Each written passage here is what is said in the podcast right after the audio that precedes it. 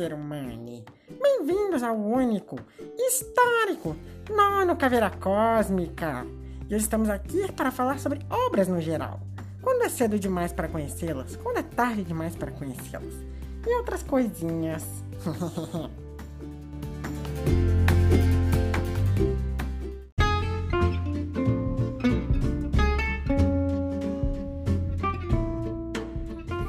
e o e-mail de hoje na verdade, é uma conversa que eu tive com um amigo meu, o Godzilla. E ele falou aqui o seguinte, ó. Caraca, Caveira, o texto de introdução do podcast essa semana ficou foda. Mas você falou que o texto está escrito em algum lugar, não é? Sim, é, está na descrição do YouTube ou da plataforma de vídeos mais utilizada no seu tempo, né? No, na, é, no canal Caveira Cósmica e ao episódio Caveira Cósmica 8. É, vê de várias coisas. E tá lá, pode procurar.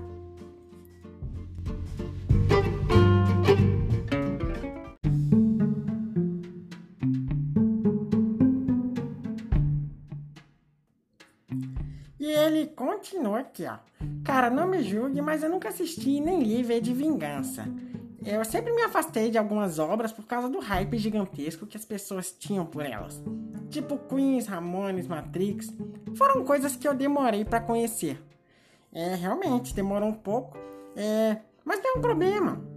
Existem tantas coisas no mundo para se conhecer que você vai ter tempo de conhecer todas. E às vezes tem obras que quando você é muito novo, você não está pronto para recebê-las de maneira completa. Até algumas obras que são feitas para crianças, tipo as animações, elas têm várias camadas de piada que quando você vai crescendo você vai entendendo mais ainda. Então, é, eu acho que nunca se está tarde demais para conhecer uma coisa. Mas talvez cedo demais. Sim, por que não?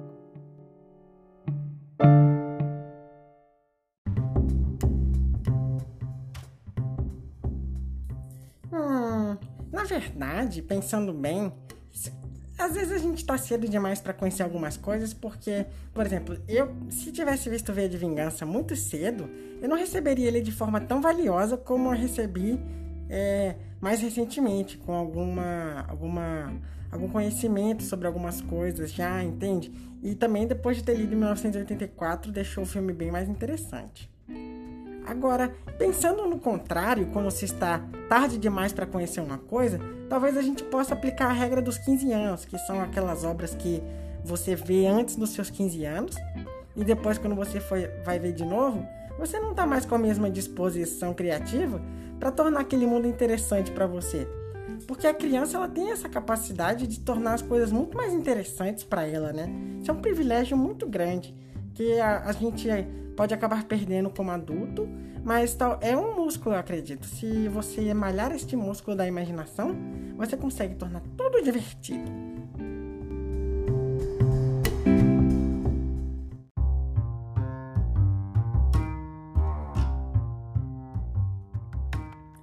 Pensando sobre mais situações onde pode ser um tanto quanto tarde demais conhecer uma obra, ou não, é quando você se depara com uma obra que o autor é muito vacilão.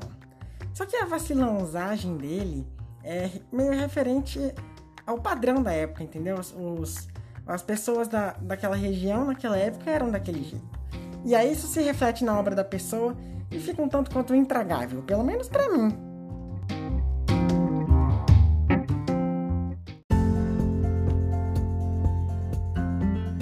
Mas existem casos e casos, né? Às vezes tem aquela obra que já realmente tem um espaço no seu coração e aí o autor vai lá e fala alguma besteira. É aquele negócio, né? Tem um ditado que fala assim: ou você morre como herói ou vive o suficiente para virar vilão. E, bem, tem gente que vive o suficiente para virar vilão. Isso é tão, tão, tão frustrante. Não que eu queria que ninguém morresse, mas eu queria que ninguém virasse vilão, entendeu? É.